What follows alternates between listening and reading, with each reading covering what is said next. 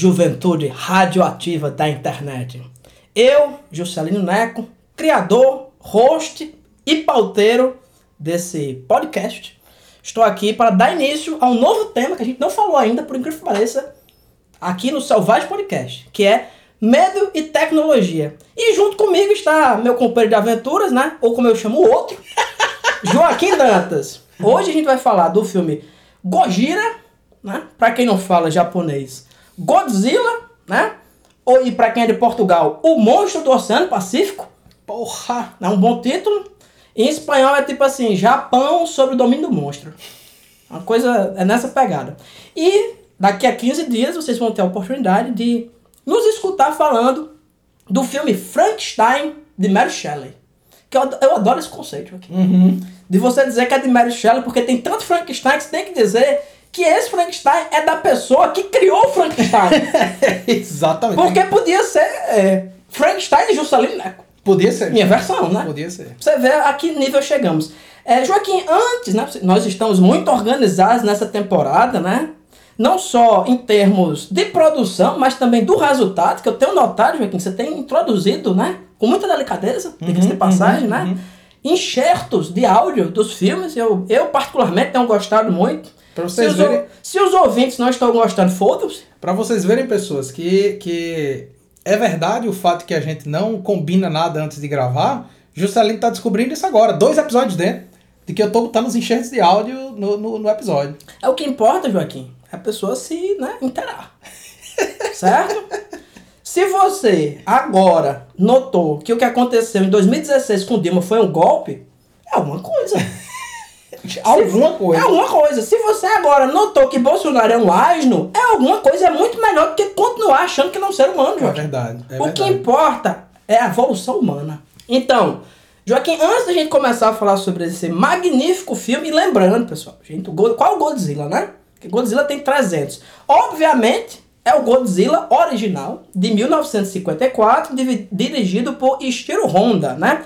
Isso você veja também, Joaquim, que o Selvagem Podcast, ele tá sempre na crista da onda, certo? Sempre. Porque nós estamos, é, nos últimos meses, nas últimas semanas, enfim, eu me confundo, ah, tá, tá essa onda do é, Godzilla vs King Kong. Isso. Então nós estamos sempre no hype, só que o hype do mundo invertido. né? então a gente vai falar do Godzilla original, aquele em preto e branco, filme maravilhoso. Se você é daqueles ouvintes que gostam, que estão aqui antes de, antes de qualquer coisa para procurar indicações de filme, pode assistir, que é tão bom quanto qualquer outro Godzilla, porque são todos iguais. Uhum. Só muda o inimigo. Quem criou aquele conceito do tropa de elite, o inimigo agora é outro, foi Godzilla. Porque a cada filme do Godzilla você O descobre que o é inimigo agora é outro, né? Então, Joaquim, gostaria que você introduzisse aí esse tema, né, desses dois episódios, que é medo e tecnologia. O que, é que você tem a dizer sobre isso, Joaquim? E, por favor, envolva os gregos. Claro, claro. Só não achei ainda a harpa grega para botar de, de chamada no, no- nos áudios. Então vamos lá. Medo e tecnologia, bicho. O, o- é interessante pensar, na verdade, no conceito de, do medo enquanto mecanismo narrativo. Que é isso que muitas vezes a gente está discutindo aqui. Afinal de contas, a gente discute cinema de gênero, a gente discute cinema que a gente está classificando como selvagem, mas muitos dos filmes que a gente discute se enquadram dentro desse conceito de filme de terror. Né? Misturado com bilhões de outros gêneros, mas a gente discute muito filme de terror. E o filme de terror, ele nasce, ou a narrativa de horror, ela nasce justamente a partir da lógica do medo. É uma narrativa do medo, né? E o medo, ele essencialmente, é, grosso modo, o medo é uma relação com o desconhecido. Né? Você tem medo do que você não conhece. O Carpenter Já dizia Harry Potter Lovecraft. já dizia Harry Potter Lovecraft, exatamente, exatamente. O primeiro medo, o medo mais profundo é o medo do desconhecido, né? E o, o Carpenter vai dizer que só existem duas histórias de, de terror. É, você tem medo do outro ou você tem medo de uma coisa dentro de você. E ele diz que é, é basicamente isso. E aí, é interessante que a gente note que desde muito tempo, como o próprio Frankenstein, da Mary Shelley, comprova isso, é, e até mesmo mitos gregos, já que você queria que eu introduzisse os gregos aqui. Muito obrigado, Joaquim. Eu já estou satisfeito. Por mim, a gente pode encerrar esse podcast por aqui. né? Depois dessa citação, se você falar em deuses quitônicos, Eu encerro a temporada. Tá, tudo resolvido. Eu encerro a temporada aqui hoje. e então, assim, você vê que, na verdade, de, desde os gregos, de, enfim, desde sempre, a relação do, do medo é com o desconhecido. E a gente vem vendo, como eu disse, desde o nascimento da ficção científica, essa, essa relação do medo com a tecnologia. Porque a tecnologia é esse novo desconhecido, né? É, antes a gente tinha o medo do sobrenatural. Porque o sobrenatural era tudo aquilo que estava que fora do campo da natureza, que a gente não compreendia, portanto a gente temia. Então, o sobrenatural é o primeiro medo que a gente vai ter. É o medo daquilo que a gente não compreende como parte da natureza. E a tecnologia, quando a gente tem aí, depois da Revolução Industrial, a ascensão de, de a explosão de, de grandes novas tecnologias e constantemente essa obsessão tecnológica que a gente tem, ela vai criar sempre um novo medo. Porque a cada nova tecnologia que nasce, vai nascer um novo medo. Porque a gente cria algo que a gente não compreende plenamente as consequências. O, a narrativa de horror vai explorar as consequências terríveis, as possibilidades terríveis que vão nascer a cada nova tecnologia, né? Então, o cinema, pensando especificamente no cinema, o cinema de terror e o cinema de ficção científica ligado ao terror, porque esses dois gêneros se comunicam muito, né? O cinema de ficção científica e o cinema de terror vão estar tá sempre refletindo, quando tocam nessa noção de tecnologia, sobre as possibilidades do medo que nasce da nova tecnologia, né? Então fiz uma lista de filmes aqui que vão refletir sobre novas tecnologias específicas. Você pensa, por exemplo, como Pippin Tom, de 1960, que é um filme que nasce para refletir... É o medo dos tarados. Não, é o medo dos tarados que captura na imagem, Isso entende? Mesmo. É o medo da captura da violência. Então, como eu estava dizendo, ó, Pipinton vai refletir sobre o. Essencialmente sobre as terríveis consequências de quando você começa a registrar a imagem das pessoas, a gravar, a salvar a imagem das pessoas. Terminator, por exemplo. É um filme que reflete sobre a ideia de inteligência artificial, Videodrome, sobre a televisão, é, They Live, sobre o controle da mídia. Black Christmas é muito interessante que Black Christmas reflete sobre o rol do telefone, bicho. É uma coisa que a gente não para pra pensar, mas a ideia do telefone, que é um mito é, é um uma tropo, urbana, uma, né? uma lenda urbana, um tropo narrativo, né? O, a, a, ligação vem de dentro da casa. Robocop sobre a industrialização do ser humano. A Mosca sobre os a falta de cuidado com os avanços científicos. E o Godzilla também, um bocado sobre isso, né? E a gente tem todo aquele ciclo de monstros gigantes. Godzilla também envolvido nesse processo que reflete sobre a ameaça nuclear. Então o que, é que a gente está vendo? Gente... Peraí que eu tenho que complementar uma coisa. Existe um filme do Coen chamado Nasce um Monstro, que é sobre o medo da pílula anticoncepcional. Anticoncepcional. Sabe? Eu acho incrível isso, Joaquim. Agora eu tô falando sério.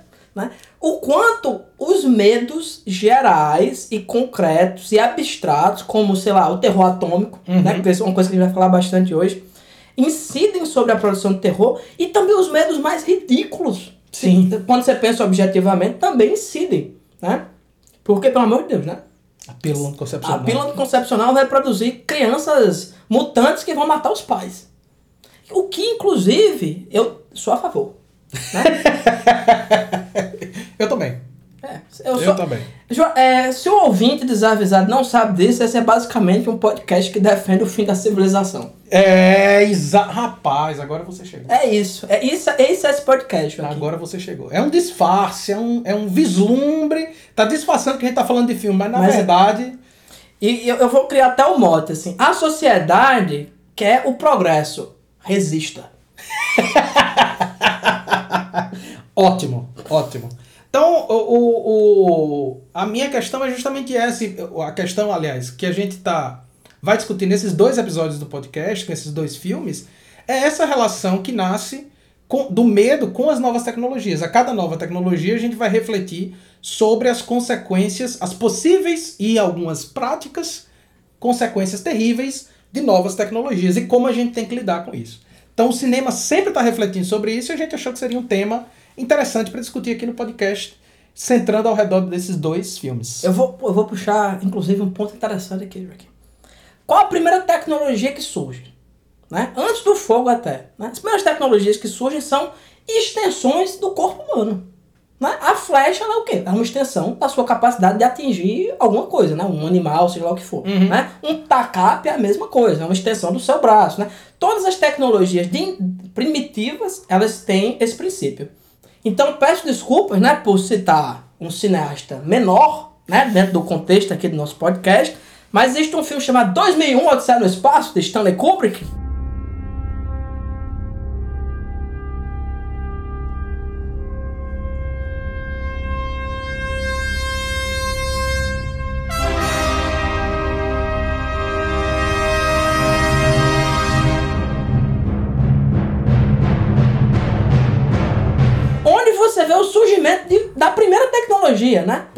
Do filme mostra o quê? Um homem, um hominídeo, né?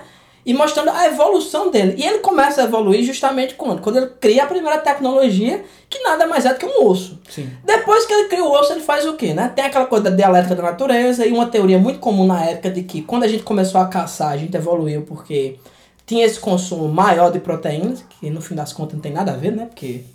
Mas enfim, né? Na época existia isso, né? Uhum. Então, primeira coisa que o cara faz, depois que ele é, pega aquele tacape, vamos chamar assim, que é aquele osso, ele mata uma anta, né? Um ta... Aliás, anta não. Porque é africano, um tapir. Tapir. Ele mata um tapir. Em seguida ele faz o quê? Mata o coleguinha. Mata o coleguinha, exatamente. É isso. A primeira tecnologia que a gente é, vê num filme, ela tá mostrando o quê? É isso. Né? E o Kubrick, né? Que tinha momentos razoáveis, né? De predição do que era o universo, né? Ele faz aquela, aquele, a maior elipse da história do cinema, né? Que ele joga o, o osso pra cima e o osso se transforma numa nave espacial, né? No fim das contas é a mesma coisa, né? E nesse filme, não, não, me perdoe de estar falando de 2001, né? Mas o filme também é um filme que está tratando exatamente o que você acabou de dizer. Exatamente. Meio de tecnologia, né? O vilão do filme é o quê? Né? Pelo menos na parte que eu entendi, né? O vilão do filme...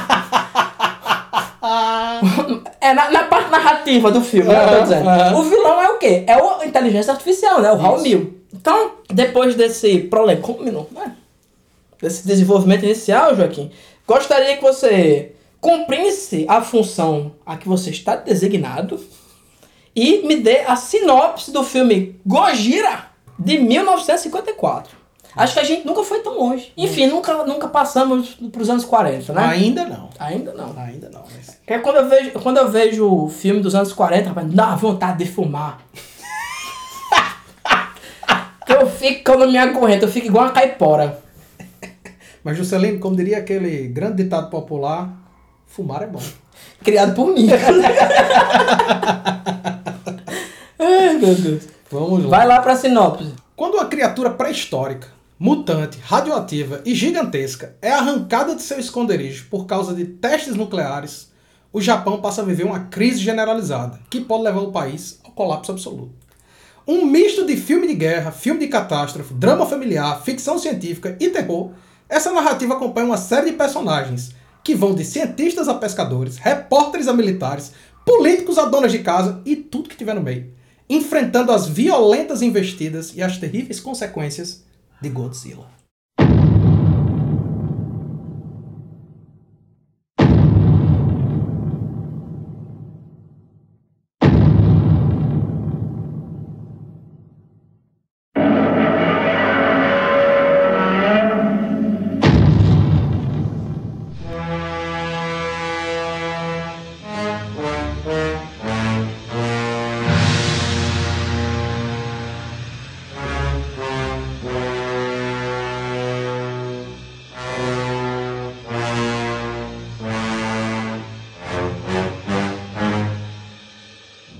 Perfeito, Joaquim. Perfeito. Vo- Você está se especializando de uma forma nesse negócio de sinopse que quando voltar o cinema você vai trabalhar no Cinemark. Eu tenho uma questão para destacar de início, Joaquim, nesse filme, que é o fato de que, ó, não, não vamos falar de outros filmes do Godzilla, mas quem assistiu um Godzilla assistiu todos. Não estou dizendo que os filmes do Godzilla não sejam divertidos e maravilhosos. São.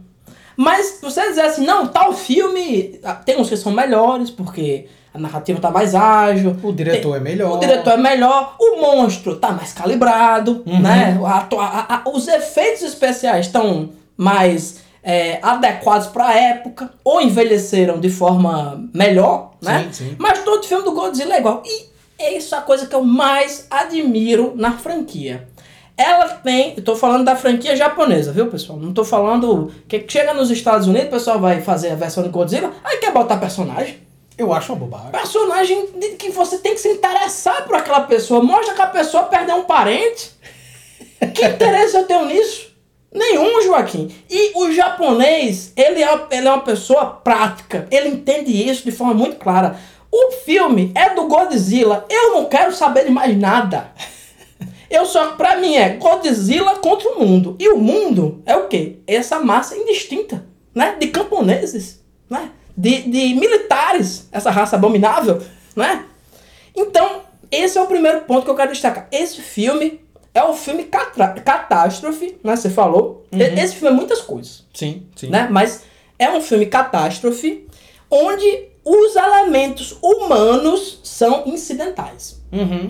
Se você mo- modificar ali a, a- a trama, misturar, dá na mesma. Porque é óbvio que, os, ou, ou seja, os personagens, eles têm função puramente narrativa, né? Você não tem, é, vamos dizer assim, a curva do personagem. Não, o personagem passou, a narrativa fundamentalmente é a transformação Sim. pelo que o personagem passa, né? Tipo, se você raspa no osso, a narrativa é isso. A transformação que o personagem vai, vai passar. Não tem transformação nenhuma de nenhum personagem. Né? Eles estão ali enquanto... É, não tem nem elemento narrativo. Eles estão ali como dispositivo narrativo para combater o Godzilla.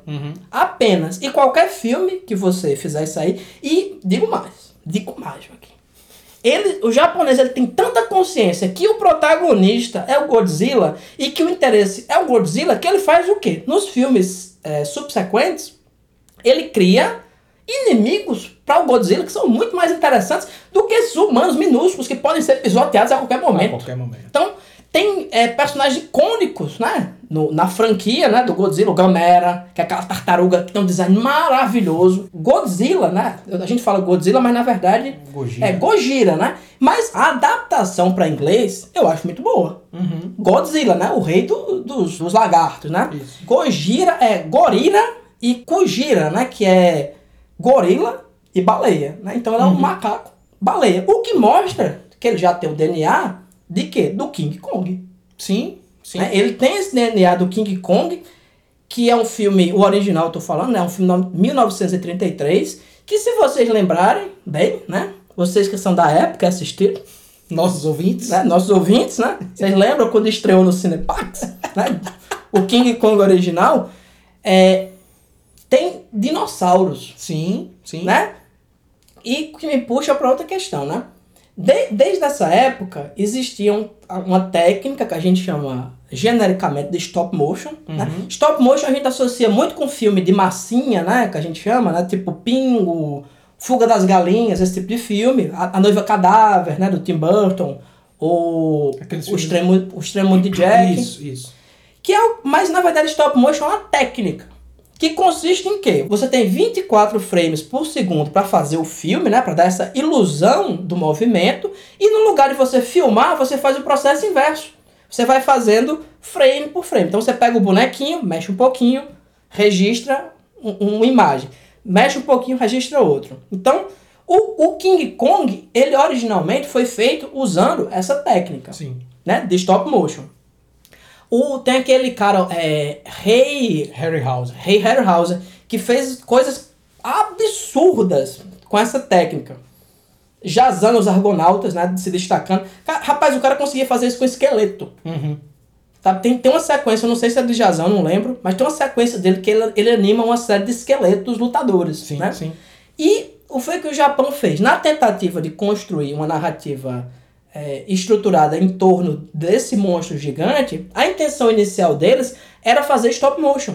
Só que eles não tinham o aparato técnico e o conhecimento técnico para fazer. E eles criam o quê? A ideia mais genial de todos os tempos. Já que eu não consigo fazer uma maquete aqui de um boneco para fazer todos os movimentos que eu preciso, eu vou fazer o quê? Vou fazer uma maquete num tamanho muito maior, vou fazer uma roupa de borracha e vou botar um filho da puta dentro. Uhum. E ele vai se movimentar. Eu não sei se você notou, Joaquim, em várias cenas do Godzilla, ele é levemente desacelerado. Sim. Porque justamente para dar essa ideia de todo o peso que ele tem. Tanto que eu acho que o trabalho do Eiji Tsuburaya, né, que é o cara que faz os efeitos especiais, tem um papel predominante no filme. Uhum. O que nos leva à criação de um gênero. Né? Por quê? Acho que todo mundo já ouviu falar de Tokusatsu. Sim. O que é Tokusatsu? Esse filme a gente associa com filme de monstro gigante, né? Tipo Power Rangers, né? Que sempre tem aquela parte que fica um monstro gigante para lutar contra o Megazord. Uhum. E nas antigas Ultra Seven, Black Kamen Rider, tudo isso. Mas na prática, Tokusatsu é uma abreviação de filme de efeitos especiais. Ele não é propriamente um filme de monstro gigante. Ele tem monstros gigantes porque monstros gigantes são divertidos. Sim. Mas ele é um filme de efeitos especiais. Então, o, o, o destaque que eu dou pro Godzilla em termos da produção cinemato, cinematográfica japonesa é que é o filme que inaugura o Tokusatsu. Depois disso, você vai ter, fora o enorme sucesso do Godzilla, né? Ele teve grosseiramente, né? Três fases, né? Primeiro da Showa, que vai de 1954 a 1975 e tem 15 filmes, Joaquim. Depois você tem a fase Heisei, né? Dá um intervalozinho aí, em termos da popularidade. E de 1984 a 1995 você tem mais sete filmes. Essa fase é uma que eu gosto muito, que é quando eles renovam né, o Godzilla em termos dos efeitos especiais. E tem Godzilla vs Biolante, que pra mim é um dos melhores filmes da franquia. E tem a série Millennium, que são, também tem filmes mais recentes, e vai de 1999 a 2004.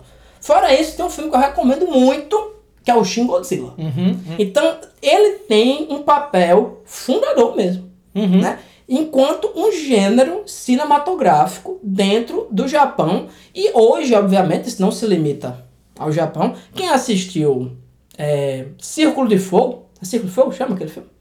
Pacific Rim. Pacific Rim, eu não lembro como é o nome português. Enfim, aquele filme do Guilherme Del Toro, que é do- dos monstros lutando contra robô. Pronto, aquilo ali é um tokusatsu. Sim. Né? Ah, até anime como Evangelion é um tokusatsu. E quem é mais velho vai lembrar, passava muito na televisão. Os anos 80, anos 90, Joaquim, você vai lembrar. Né? Jiraiya, Jasper. Ultraman, Jaspion, Giban, sabe? A gente consome aqui no Brasil, que é mais, mais experiente, Old school. é, consumiu muito esse conteúdo. Juscelino, a gente consumia tanto isso, cara, nessa época, na, na nossa infância, assim, que minha mãe anotou as, as três primeiras palavras que eu aprendi a falar, Juscelino, foi Agum, que era água, e as outras duas foi Inja e Aya. Ninja Jiraiya. Ninja Jiraiya. Eu não aprendi a falar papai e mamãe, não. Eu aprendi primeiro Ninja Jiraiya. Naquela época em Mossoró eram as coisas essenciais que você tem que ter. Água e Ninja Jiraiya. Ninja Jiraiya, exatamente. Outra coisa você não precisava ter. É, só, só complementando essa questão do Tokusatsu, Joaquim, você tinha falado dessa relação do medo da tecnologia. É, é uma alegoria tão básica, assim, tão rasa, o Godzilla com relação a o inferno atômico né, que o Japão sofreu, que até né, é até meio óbvio, né? Sim. Só que tem, tem um elemento que eu acho interessante de destacar nisso, que é o seguinte.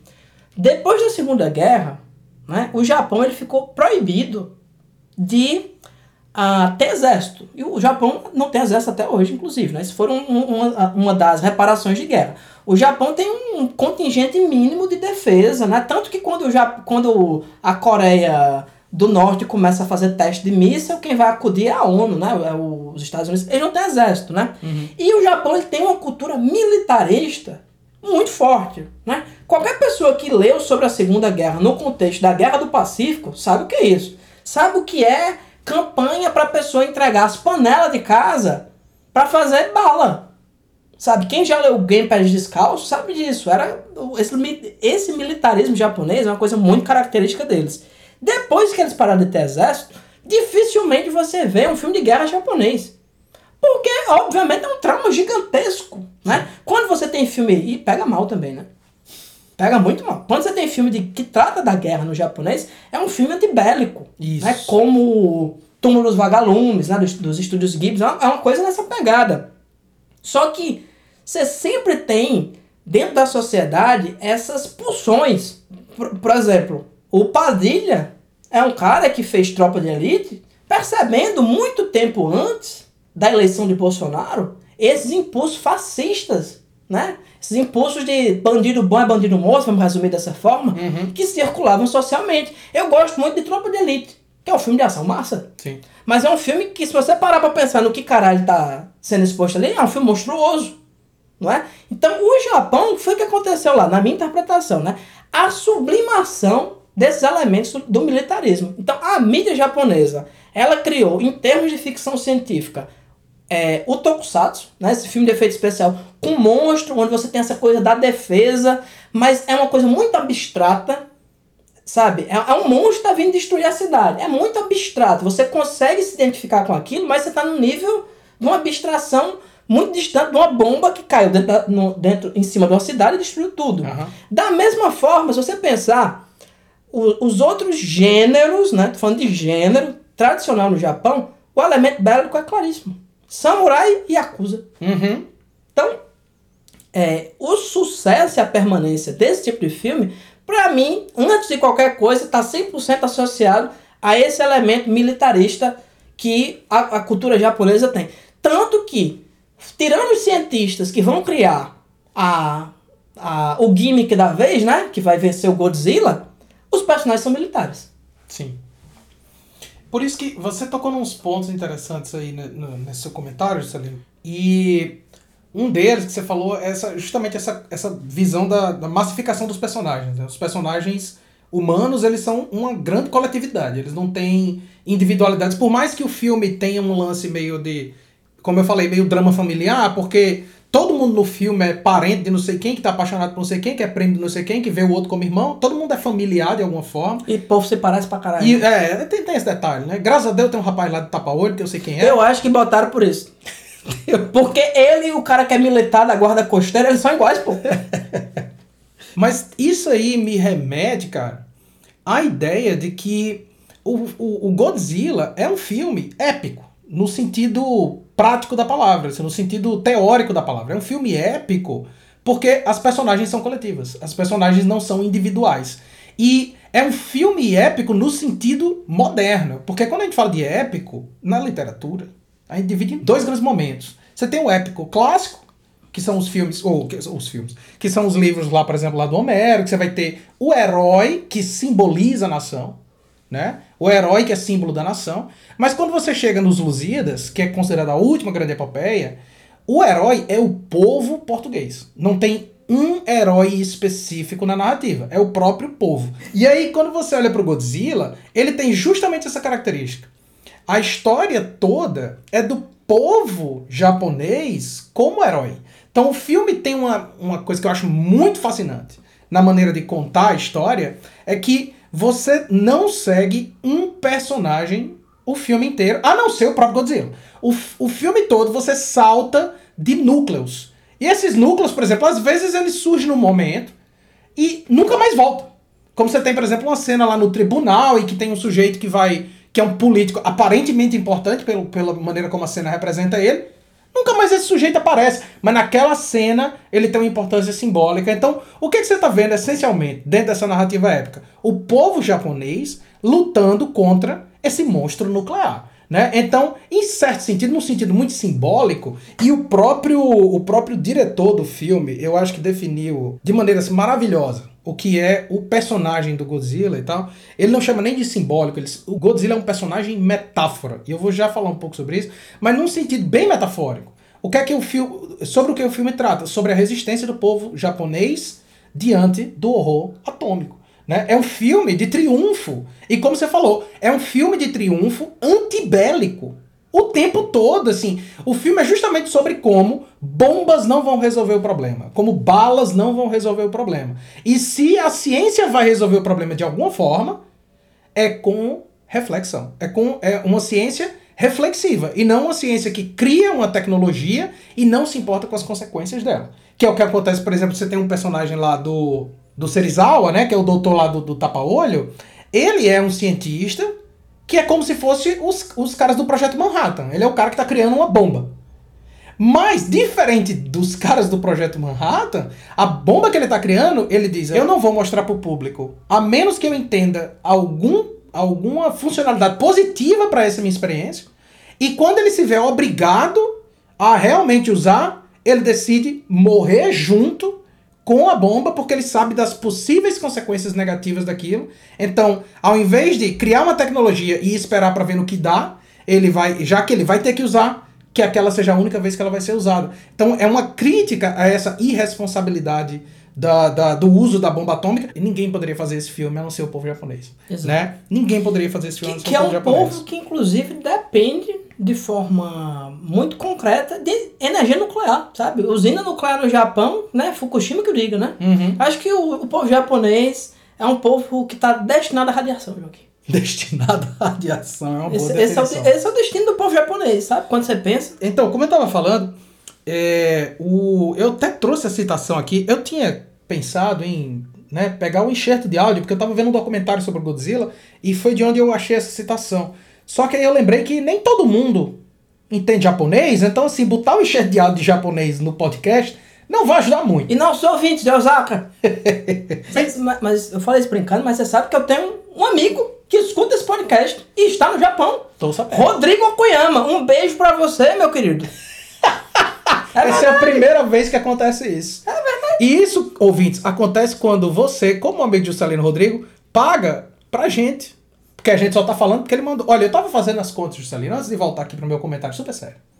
Mas eu vou falar de uma coisa muito, muito verdadeira. Eu tava fazendo as contas, Juscelino, e se cada um dos nossos ouvintes contribuir com a quantia simbólica de 500 reais por mês, ah, eu e você, a gente consegue ter um, um salário suficiente pra gente não ter que fazer mais nada. 500 reais. Só 500 reais, Juscelino. Rapaz, É, é uma quantia simbólica, é nada. pe- eu- pessoal, eu vou lançar esse catarse. Porque eu, eu imagino que vai ser um sucesso inenarrável.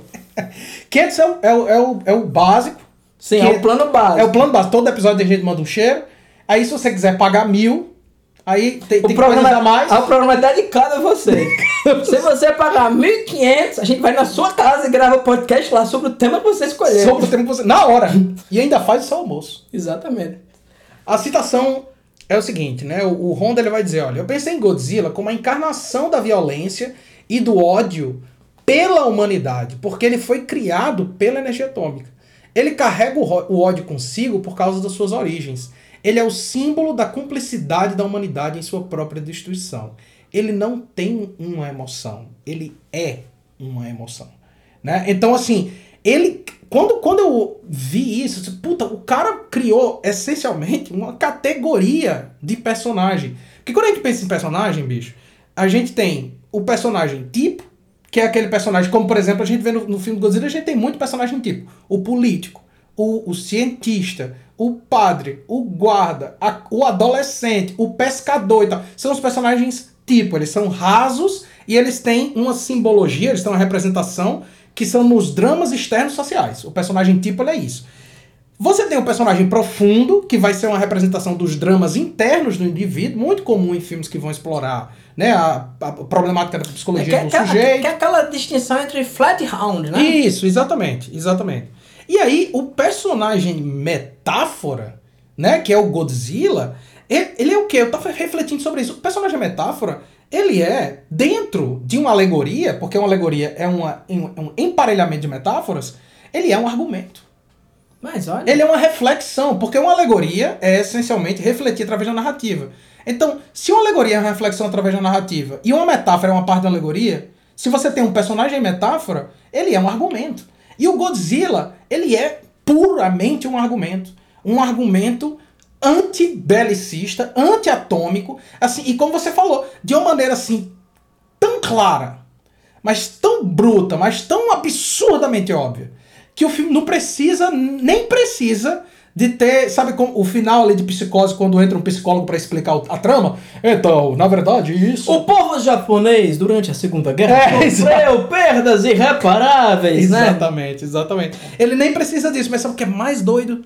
É que o público norte-americano não entende isso. Eles acham que Godzilla É um boneco. é só um filme de um boneco que é um monstro. É um boneco, exatamente. Né? Aí, é um aí boneco. você vê que realmente, assim, eu acho que é, é porque quem vem de país colonizado consegue enxergar muito claramente essa, essa relação da, da monstruosidade bélica do outro nos invadindo. Agora, quem tá nos países que, que, que invadem, acha que é só uma condição jovem, né? É, no- nos anos 50, né? in- Inclusive, a gente teve né, alguns filmes de horror atômico. Né? O horror atômico não é uma questão é, japonesa, né? Uhum. Na verdade, é muito mais uma questão americana, né? O horror atômico e esse medo do outro, né? No sentido desse invasor soviético, né? Da Guerra Sim, Fria, sim, né? sim. Isso dominou os tropos durante os anos 40, os anos 50 da, da ficção científica com essa pegada de terror nos Estados Unidos, né? Ah, em 1954, você tem Den, né? Que é aquele filme de formigas atômicas Sim. da Warner, né? E você vê como chega um ponto que essa coisa que é atômica vai, vai se dispersando na, no corpo social. Depois você vai ter um, um personagem da Hanna-Barbera que é a formiga atômica. A formiga atômica. Né? Então você tem esse- essa, essa questão do horror atômico efetivamente produzido, né, pensado né, de forma alegórica, como você falou, por quem sofreu Porque horror sofreu atômico, exatamente. né? Por quem teve a, a- a duas cidades completamente destruídas, né? Tem até, até hoje tem gente com problema de saúde, Uhum, né? uhum. No Japão em decorrência disso aí, né? É um trauma coletivo, né?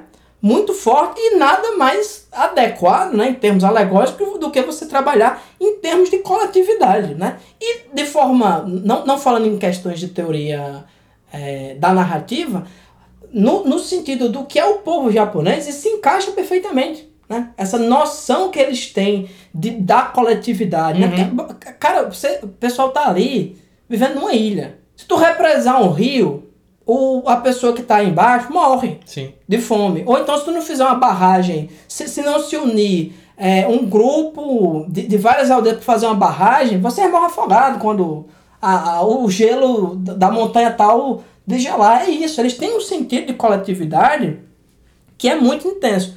O que nos leva a outro elemento que eu acho interessantíssimo nesse filme. Relação, que, que aliás tem em qualquer filme japonês. Hum. Relação entre modernidade e cultura tradicional. Ah, é. Então você tem uma cultura, né? O, Ja- o Japão é isso, né? Não tem muito o que falar. O Japão é isso. O Japão, tu vê um prédio hoje de, de, de 70 andares, né? Os meninos aí com óculos de realidade virtual e depois tem um templo. Sim. Então, então um monge que tá trancado lá dentro faz 80 anos. É isso, o Japão é isso, né? Eu lembro que eu li um livro do Ethni Barral, né? Que é um sociólogo francês, que ele na- nos anos 2000 ele escreveu um livro chamado Otaku, Os Filhos do Virtual, para descrever esse fenômeno japonês, que infelizmente também se tornou um fenômeno brasileiro, né? Muito e, vivo. E ele falava assim, olha, existem pessoas que no Japão estão completamente isoladas dentro de casa, consumindo é, produtos de cultura pop, eles só se envolvem nisso, não querem namorar, o cara tem um GPS na mão, tem isso, tem aquilo. E na época eu disse, caralho, que doideira. E hoje em dia é a nossa vida, né? Uhum. né? Não que eu vivo isolado, mas tem gente. Hoje nós temos jovens aqui que vivem em função disso aí. Então, tem uma parte lá que eles vão na ilha onde o, onde o Godzilla aparece, que eu acho que sintetiza esse elemento de tradição e modernidade que também pode ser interpretado como a sociedade tradicional e esse elemento de desagregação desse mundo desestabilizado que a tecnologia vai trazer. Exatamente. Então, tá lá. A sociedade super tradicional. Cara, tem uma hora, Joaquim, não sei se você lembra desse trecho. Os caras fazem um ritual de exorcismo. Sim. Com o pessoal vestido, com o pessoal com máscara de Oni, fazendo um ritual lá. E o cara, e um dos, o, o, o, o velho doido da aldeia, né, vamos chamar Uhum. assim, fala: Não, isso aqui era, a gente antigamente sacrificava moças para o Godzilla, né? Isso. Para o, Go- o Gojira. Hoje isso aqui é só os vestígios dessa coisa. E nessa mesma cidade, destruída, esses elementos tradicionais completamente destruídos, tá o cara lá com um contador Geyser, dizendo assim, "Ei, essa, essa água aqui tá radiativa, viu? Uhum. Perfeito. É, quando eu tava vendo o filme, eu tava pensando muito também sobre isso. E essa relação que você tá colocando do. é, da, da cultura tradicional, né? Essa cultura oral, dessa cultura tradicional mesmo. E a- em oposição a essa cultura moderna, mas como sendo o mundo desestabilizado pela tecnologia, eu acho magnífica. Por quê? Porque o Godzilla, ele também é símbolo dessa cultura que está sendo aniquilada pela tecnologia. Né? Porque o Godzilla é um mito dos pescadores. O nome dele, a, toda a mitologia dele é descrita no filme, é descrita, é dita, é pensada pelos pescadores. Não são os cientistas que vão dizer, olha, o nome desse, dessa criatura, não. E Outra coisa que mostra de maneira muito clara, eu acho, esse sincretismo cultural aí do Japão, desse, dessa, como você falou, né, dessa cultura antiga e dessa cultura moderna convivendo direto, é que uma vez que o, o, o cientista lá, o paleontólogo, né, do filme... Esse, esse doutor, inclusive, entende tudo. O que nos lembra o grande Expedito Vitus. Expedito Vitus. Do Segredo da Múmia. Se você não ouviu esse, se você não ouviu esse episódio desse podcast, você tá desperdiçando sua vida, ouvinte. É, e, e esse, esse, esse paleontólogo, né? Ele, quando ele vai fazer a palestra dele para apresentar a foto do Gojira, assim que ele, que ele veio pela primeira vez e tudo mais, imediatamente ele assume o nome Gojira. Imediatamente ele se refere a ele como a criatura mitológica. Ele dá uma explicação científica, mas é a criatura mitológica. Não há uma separação do, do mito e da realidade. Eles estão muito é, é, ligados de maneira muito íntima. It can safely be assumed that two million years ago, this Bandasaurus and other ancient reptiles roamed the earth. It was known as the Jurassic Age. During this period, there was another species which we may call the intermediary animal, a cross between the land-living and the sea-living animals. Let us call this creature Godzilla, according to the legend of Oda Island. Mas, mas eu acho que existe uma transformação radical nesse mito. Sim. Porque o, o Gojira tradicional é o quê? É um, sei lá, um dinossauro, né? Que tá preso aí. Enfim, a explicação uhum. mais cavala batizada da, da história da, da civilização japonesa. né? Eu sempre digo a história da civilização ocidental, aqui é da civilização oriental, oriental. né? Mas o, o, o, Gojira, ele retorna como o quê? Como um, um, um elemento tradicional completamente alterado Perfeito. e destruído por essa, esses elementos, vou nem chamar de tecnologia, mas de modernidade. Porque ele volta o quê? Com uma usina nuclear. Uhum. E tem uma coisa sutil, se você olhar a proporção dele, a primeira vez que ele aparece na ilha e os caras veem a pegada dele, ele cresce. Uhum. É, é, dá a entender que ele vai, que ele realmente está radioativo, né? Tanto que, isso, isso é um elemento interessante que eu acho, né? Todos os elementos que a gente vê desse Godzilla original é tão seminal que passa para os outros filmes, uhum. né? A questão dele, óbvio que esse, nesse primeiro filme aqui a gente está trabalhando dentro de limites muito, é, vamos dizer, iniciais e primitivos do que a tecnologia. É, esse filme tem esse, essa coisa também de ser um, uma grande conquista técnica. Quando você pensa no que existia de cinema no Japão, é impressionante o que esses caras conseguiram fazer. É um filme ambicioso pra caralho Tecnicamente tem cena de destruição pra porra, tem efeito especial é, no sentido efetivo, né? Visual. Que é quando ele joga. Não, é porque assim, tem um efeito prático, né? Que é, sei lá, o Godzilla quebrando as coisas. Uhum. Mas sei lá, quando brilha, né? A, a, as. Barbatanas. As barbatanas, aquelas escamas que ele tem, ele joga aquele, aquele raio, né? É, pela boca, que depois vira um, um tema. Né, um tropo recorrente, né? Então, tem tudo nesse filme que é tecnicamente muito. Tem até cena subaquática, pô. Tem até cena subaquática. Tem até cena subaquática. Quando você pensa nisso, ah, os elementos da perspectiva forçada que eles conseguem fazer, né? Que esse filme tem a, a parte, né? Onde o cara tá dentro da, da roupa, é a parte que você vê o Godzilla inteiro, né? Andando e tal. Tem outras cenas que, óbvio, né? Foram, eram, sei lá, só a perna dele, né? Uhum. Uma partezinha feita, eles destacavam, mas tudo feito assim de forma tão meticulosa tão bonita que você assiste um filme que é de 1954 e ele envelheceu menos do que muito filme que eu vejo dos anos 2000. Com certeza. Olha, cara, eu tava pensando sobre isso aí, né? E, assim, é, eu acho um filme super elegante, né? assim, muito bonito, principalmente a fotografia é, é, do filme, quando eles estão filmando na natureza, eu acho lindo, bicho. Quando o, ele tá filmando o mar, assim, é bonito demais. O é bom, que, é, bom que esse filme tem uma mensagem ecológica, tem uma parte que eles vão filmar, não sei se você notou, eles jogam mesmo as bombas dentro do, Dentro d'água. Pá, aquela água subindo assim, matando os peixes. Né? mas, mas a noção de ecologia dos anos 50 era muito diversa. Era muito diverso. Era, era muito, muito diversa, eu não vou também criticar. Godzilla, né? Original, é também um filme de Animal Attack, né? Se você pensar. Sim. Como vários que a gente viu. Ou, ou de. Eu vi um termo maravilhoso hoje, assim, vingança da natureza. Vingança da natureza. Eu adoro, adorei esse termo. Pena que eu não, não conhecia quando a gente gravou Razorback. Mas é isso, é, é vingança, vingança da, da natureza. natureza. Exatamente. É, e aí eu tava pensando sobre essa coisa do, do, do, desenvolvimento técnico mesmo, né? Porque quando a gente pensa, por exemplo, no King Kong original, de 33, King Kong é o avanço dos efeitos especiais, do, dos efeitos visuais dos efeitos especiais, assim, de uma maneira tão gritante, cara, que lev levou, tipo, muitas décadas até ter alguma coisa que superasse, por exemplo, você usar stop motion para poder fazer um monstro gigante, pra poder fazer alguma coisa que seria impraticável tem, de outra maneira, né? Tem filmes dos anos 60 de stop motion. Tem, sei lá, Evil Dead tem stop motion. Uhum.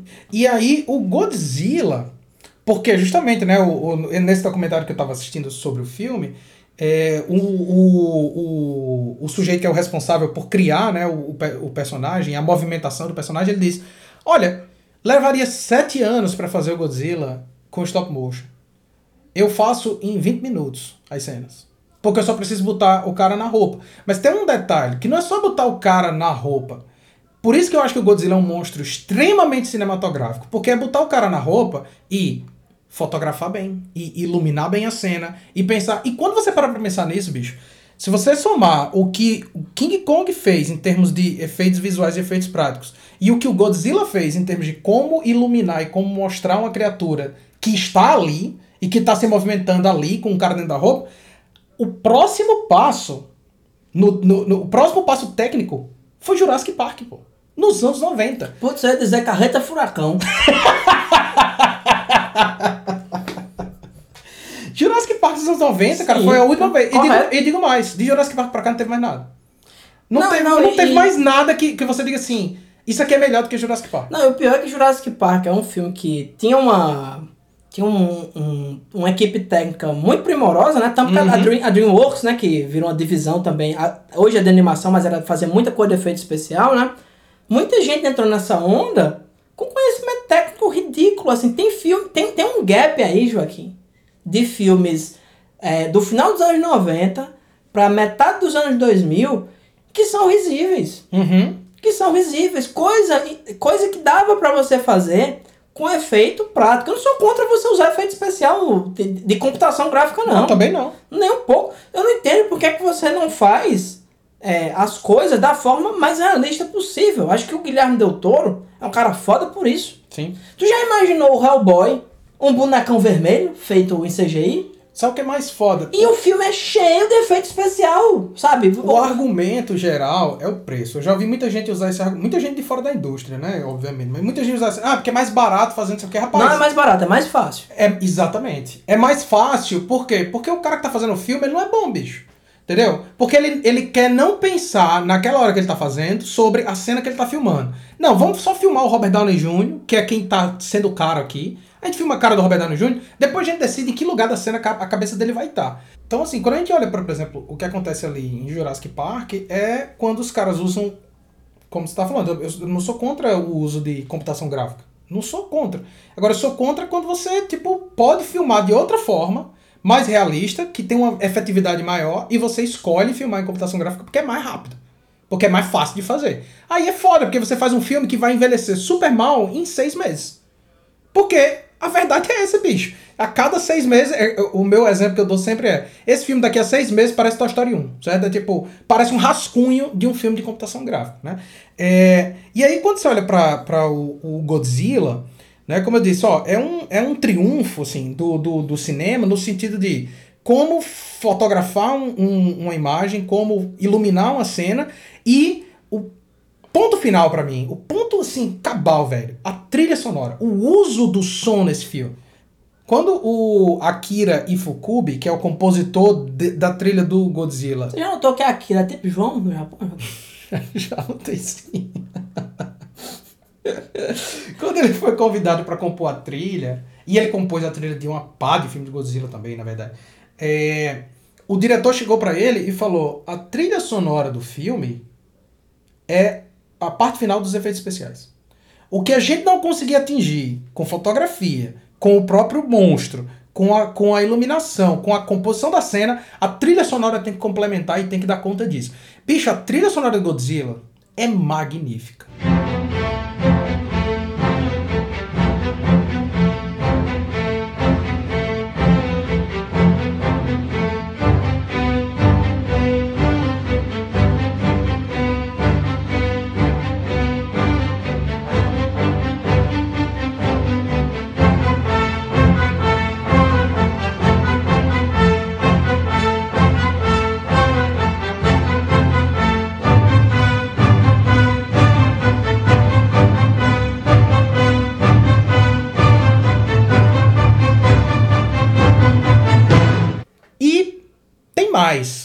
Compositor, ele não compôs só a trilha, mas ele criou os sons do monstro. Né? E aí, na, no, novamente, no, no, no documentário, acho o nome do documentário é 40 anos de Godzilla. O, o, compositor ele fala de uma coisa muito interessante. Ele, quando ele me falou que era um lagarto e que eu tinha que compor o som do monstro, o rugido do monstro, né? Eu falei, mas, mas lagarto não ruge. Lagarto não emite som nenhum. né? É verdade. É óbvio, depois que ele falou, é óbvio, mas tipo, a gente tá tão acostumado a imaginar os dinossauros, né? E tal, mas, mas, lagarto não emite som nenhum. Então o que, é que ele disse? Não, eu poderia. Ele disse: eu fui ao zoológico e escutei o som de vários animais e pensei, tá, como é que eu vou fazer isso, né? De que animal eu vou usar? Ele decidiu usar uma combinação de vários animais, mas o, o centro é um contrabaixo tocado. Tipo, ele explica o processo, mas assim, basicamente ele abriu um contrabaixo, aqueles contrabaixos de pau grande, Sim. abriu o contrabaixo todinho, esticou de uma forma tosca e esticou da maneira tal as cordas que se que, que é, é, não tinha como tocar com arco, porque ia quebrar as coisas do arco. Então é um contrabaixo tocado com as mãos e os caras usando luva. Então cria aquele som característico do Godzilla, aquilo é um som de contrabaixo.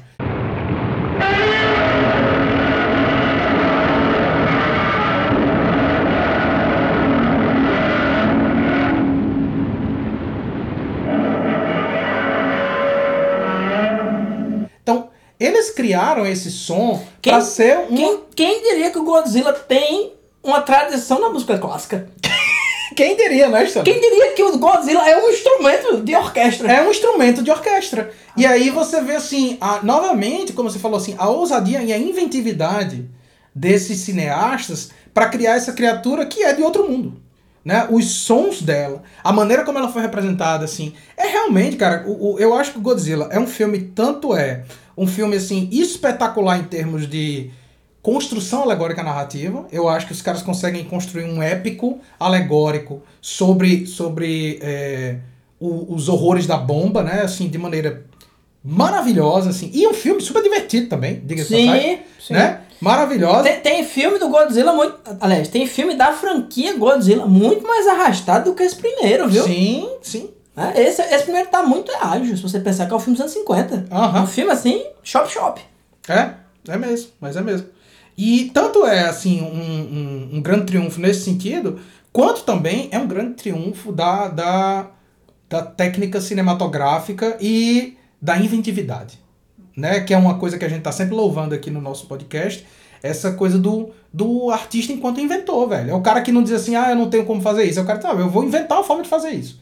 Então, juventude, espero que vocês, depois dessa discussão sobre Godzilla, estejam cada vez mais radioativos e antenados. Então, respeitem a natureza, os animais e, se puderem, os japoneses. Um beijo para vocês, nos vemos daqui a 15 dias para mais um Selvagem Podcast.